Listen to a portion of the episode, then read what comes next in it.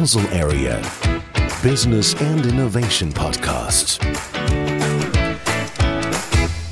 One thing I can say is IP, in, in most cases, as a biotech startup, IP is the only real asset that, that you can create. Because developing a product to be market ready, uh, in particular a pharmaceutical drug, is very, very expensive and is, uh, is, is a process that happens and uh, takes many, many years. That was Philippe Marchand. He is a patent attorney and my guest today. My name is Annette Altvater.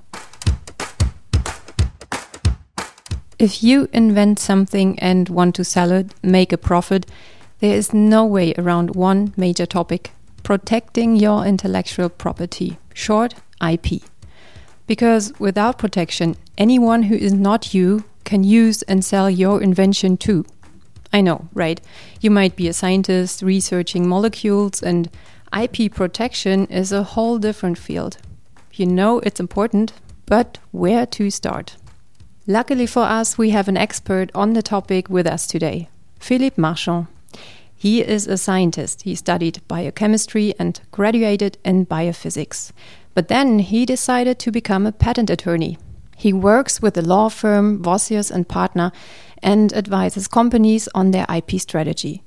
Currently, he is also pursuing a doctorate in law at the University of Basel. I meet Philip in his office at the law firm of Vossius and Partner in Basel. Philip, you have merged science and law. Good for us. You're also a partner of Base Launch. You coach biotech startups with their IP strategy. Thanks for being on the podcast. Thank you. Thank you for having me. We will stay close to IP strategy for biotechnology startups in this episode. So, if you are a researcher thinking about making more of your invention, or if you are a biotech startup on the verge of filing for patent, this episode will be your cup of tea. But if you're working on other inventions, this will certainly help with your IP strategy too. Philip, first things first, how do you define intellectual property? intellectual property is anything you conceive with your mind, um, and then it is decided whether it's technical. Then uh, a patent right would be the appropriate intellectual property right to pursue. It can also be a design, can also be a trademark or copyright. In the end, it's anything that's conceived by the mind of a human intellect. We are um, specifically talking about IP and biotechnology today. So, which kinds of intellectual property are we covering today? for biotech startup, typically the first and um, let's say most important uh, kind of IP protection would be the filing of a patent application because 99% uh, of biotech startups will have technical innovation in, in the terms of molecules they find or new methods, assays that they that they discover. And uh, for all these in, uh, types of innovation, a patent right would be what is to be pursued. Uh, nevertheless, it should not be underestimated that trademarks, uh, designs, and or copyright or know-how can also be protected and uh, should also be protected. What makes IP so special in biotechnology, or why is it important to uh, talk about this? In contrast to uh, other technical fields, in biotech we have less uh, assembled products. Uh, so, for example, if you look at your smartphone, you will see that there are many components that are assembled to together form your smartphone. And as you can imagine, each of these components is protected by patents. Not one patent, but probably uh, thousands of patents. And then uh, the smartphone interacts with other smartphones, so this uh, the technology, how how these interaction works, all this is patent protected, and uh, so in the end, uh, there are hundreds of thousands or even millions of patents that provide one part or the other part of your smartphone. In contrast, in biotech, we see uh, um, products like uh, drugs, for example, that have one active ingredient.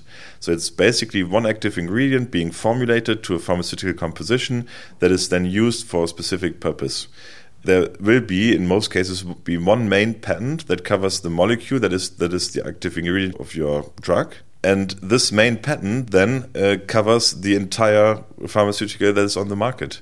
There are also add-ons, so there are also patents on the formulation and on the uh, on the uh, what we call a purpose-limited product, so a medical indication.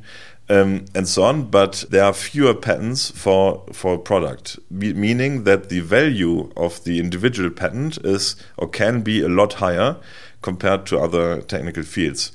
Meaning that, um, for example, a patent application that we draft in biotech is usually a lot longer, just uh, content wise, compared to engineering or other technical fields. In the end, what, what that, does that mean for you as a startup?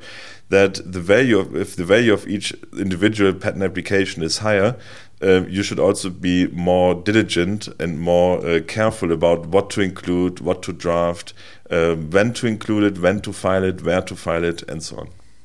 So that seems important enough, uh, but do people know about it in your experience or startups in particular?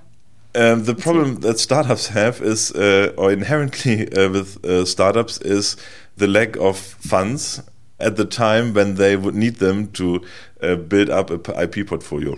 And then, of course, the decision whether to spend the, the available funds on an IP portfolio or to rather spend them on research on, or, or spend them uh, uh, or spend your time with marketing or finding investors. I think the startups are in the struggle of how to spend their time and resources wisely. And uh, IP is ob obviously, and we are fully aware of this, only one part of the whole picture. Assuming I have an invention and I am quite excited about it, how do I determine what to protect? Like which components of the invention?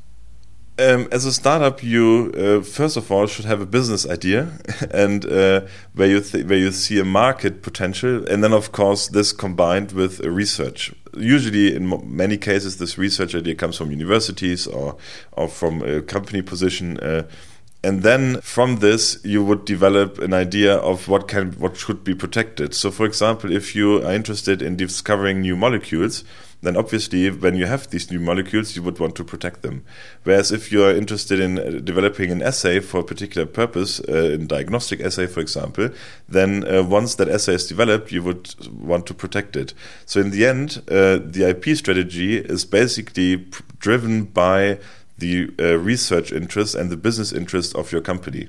So IP follows the business and the research. IP cannot, uh, as lead as a startup company, it would not be wise to come up with an IP strategy first and then then then do the research. The research has to be first. And how do you um, find out what the strength in your patent portfolio is?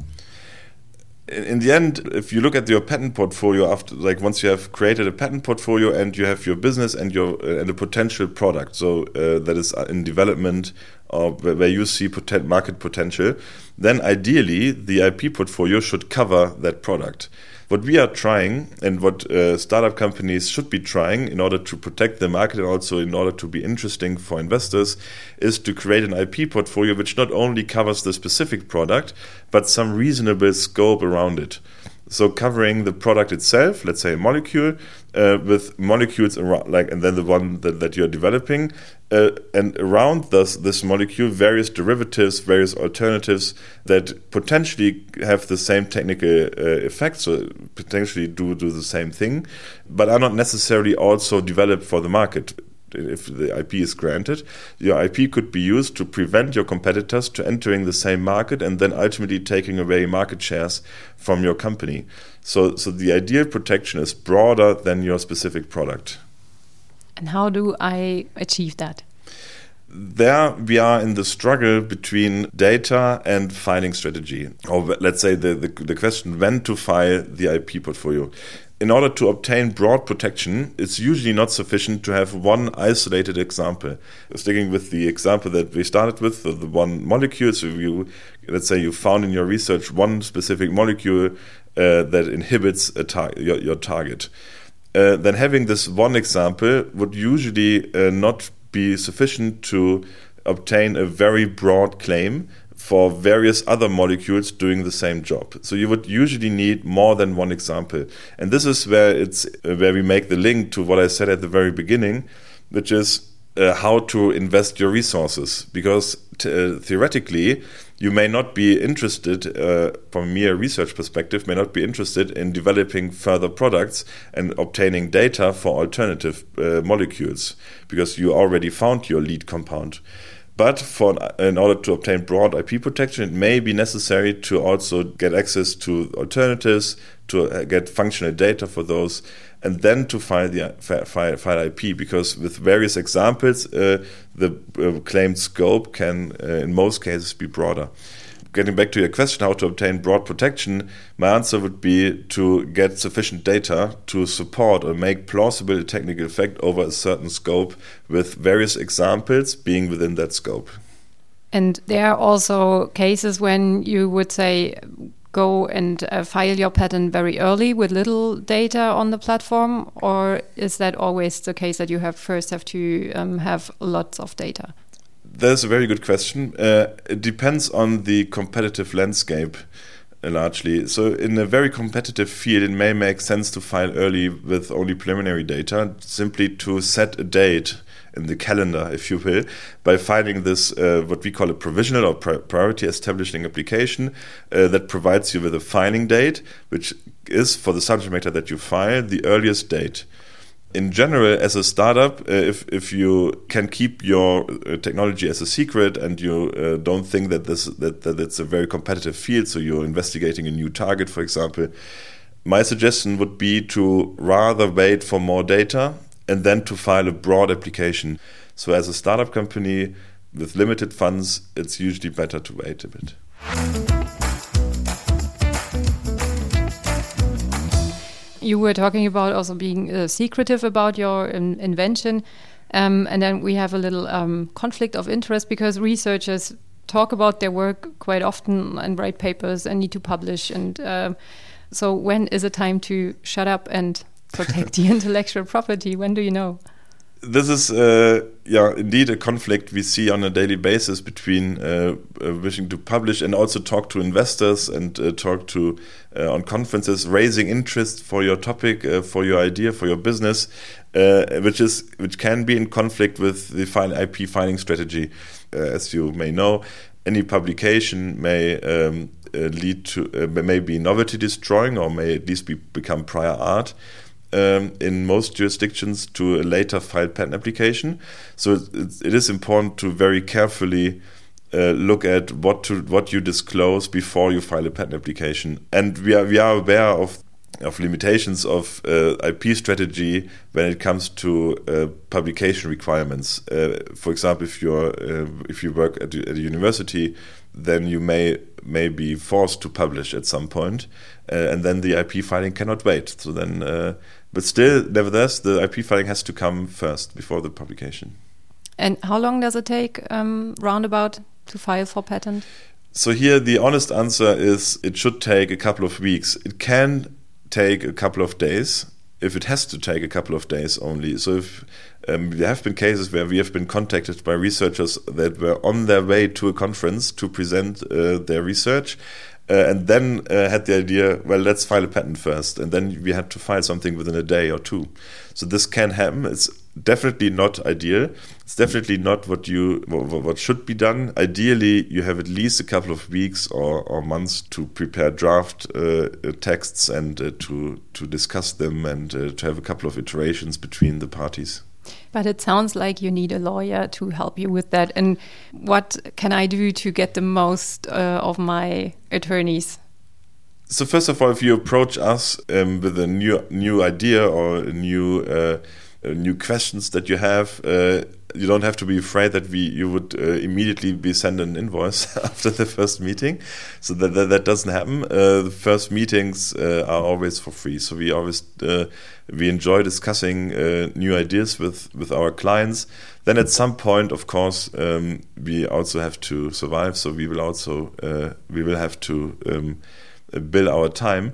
In order to get the most out, out of our time, it is always better to be prepared to prepare all the documents, all the, the, the data that you've collected, for example, from your research, your potential business, uh, what you think is a, maybe a product, so kind of a business plan. Um, all these documents that you have probably have anyway should also be provided to us. In that respect, talking to us and providing documents to us as attorneys, or, uh, which is correct for any, any attorney, uh, falls under a certain privilege. So you don't have to be afraid that sharing data or documents with us will lead to any sort of publications. So we will keep those secret and confidential, and we will also destroy that, these documents in case uh, your project is not further pursued or or in case there's there's uh, you need to to collect further data before before pursuing it further. There are numerous possibilities for protection, national, European, international. How do you know what kind of protection to pursue? The so it's inherent to the patent system that a granted patent has only has a territorial effect, meaning that a European patent validated in let's say Switzerland only has effect in Switzerland and not in any other country. Uh, leading to the problem that uh, at some point you will have to decide where to file your patent application, where to file this request for grant. Uh, from, for example, this international application. So, in um, in most cases, you would uh, some, at some point file a PCT application, as I as I mentioned before, that covers most uh, relevant countries uh, except Argentina and some some smaller countries. And from this application, you can decide where to file your patent. And that the, the problem for many startup companies is that, that this has to be done within 30 months from the earliest priority date. And this date cannot be further extended. So at that stage, you will have to decide where to file. The obvious decision is, of course, to cover the markets that you are interested in. In most cases, that would be US, Europe, uh, and then potentially a number of Asian countries like China, Japan, Korea. So there are various factors that can drive a decision uh, where to where to obtain protection.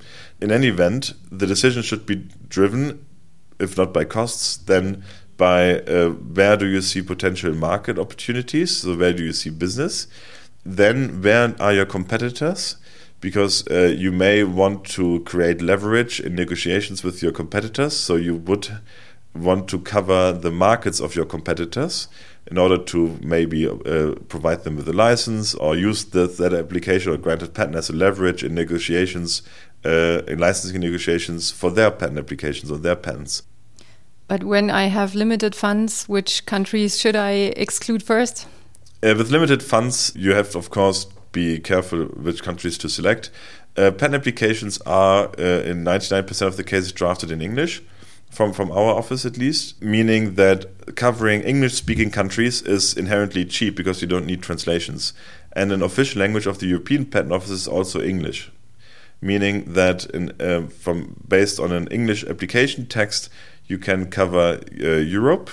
In the future, it will also be possible to cover all EU member states with only one patent, which is currently not not yet the case. Then uh, the US, Canada, Australia, New Zealand. So they are all relatively cheap. So in which, in my opinion, would be the minimal set, let's say, of countries. And then in addition, you could think of uh, Japan, China, Korea. Can you give me a number if you say relatively cheap? Relatively cheap means for an average application, uh, you should plan for, let's say, four, five thousand for national phase entry in any of these countries. Are there any really big differences between uh, patent processes in different countries? There are indeed. Um, in some countries, as for example Europe and US, with national phase entry, you have to request examination. So examination starts right away. Whereas in other countries, like uh, in Canada, for example, uh, you have or uh, Australia, you have time to request examination after entering national phase. So, as part of uh, an IP strategy, uh, for example, to lower costs or to be careful about costs, you may want to not you may not want to request examination right away in these countries, but wait for examination results from the US or from Europe. Use these results to advance the proceedings in the other countries. What can biotech startups learn from big pharmaceutical companies in terms of IP protection, patent families, patent extension? Big pharmaceutical companies, of course, have uh, have uh, from a startup's perspective unlimited funds. let's say so to create the IP portfolio, so they just keep filing patent applications on a continuous basis. I think this strategy is very difficult to pursue as a startup company. Um, but however, what, what can be learned from pharmaceutical companies is that they have a very, very good, let's say, pipeline from research to IP being filed. So there's a continuous exchange of information between researchers and the patent departments or outside, ultimately maybe uh, outside counsel, depending on the company. Uh, meaning that they, the IP department is aware of ongoing research activities and there is a continuous uh, discussion between these departments. Now, as a startup, you don't have an IP department, but you have outside counsel. And um, the decision whether IP is being filed or whether IP is not filed, you decide to wait for further data. That decision should be made on a continuous discussion between US researchers and your outside counsel, your patent law firm. When uh, startups approach pharma to advance their science, um, do they need to be cautious about that? Based on my experience, uh, big pharmaceutical companies they cannot uh, allow uh, just taking knowledge from you and file it as their own patent application or uh, using that in, in, their own research without uh, obtaining the know-how or the IP from you. I I'm not aware of a case where they would just have stolen ideas from startups without uh, getting some kind of collaboration with them. Uh, because ultimately, patents, uh, for example, patent that is being filed based on innovation from uh, a smaller company. So you have a meeting with them, you talk talk to them about your idea. They just file their patent in their name with their inventors. Uh, that patent application or patent ultimately granted patent could be invalidated because the idea didn't come from them but from you. So and they, they cannot risk this. So there's they, have to invest so much money into develop research and development that they wouldn't risk investing that much money without obtaining the rights which is much much cheaper than uh, entering ending up in, in, in a big lawsuit philip you can tell biotechnology startups one thing about intellectual property what is it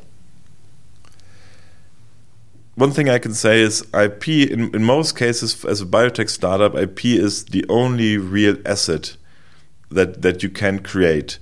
Because developing a product to be market ready, uh, in particular a pharmaceutical drug, is very, very expensive and is, uh, is, is a process that happens and it takes many many years. And during these years there's financing rounds. In most cases uh, there will be an exit. So buyout to another company for example. Uh, so IP is then the asset that the true asset that you have created, uh, which means that you should never underestimate the as underestimate the true value of IP, and you should have a continuous discussion with your IP attorney to create an, a valuable IP, uh, IP portfolio. That's it. Thank you, Philippe. Thank you very much for having me. It was fun. Thanks, Philippe Marchand. This was the Basel Area Business and Innovation podcast on IP protection in biotechnology. If you want to dive deeper, I shared some useful links on IP and on base launch with you in the show notes. And if you have questions, please send me an email annette.altvater at baselarea.swiss. You find this and our other episodes on baselarea.swiss and on your preferred podcast platform. Thanks for listening.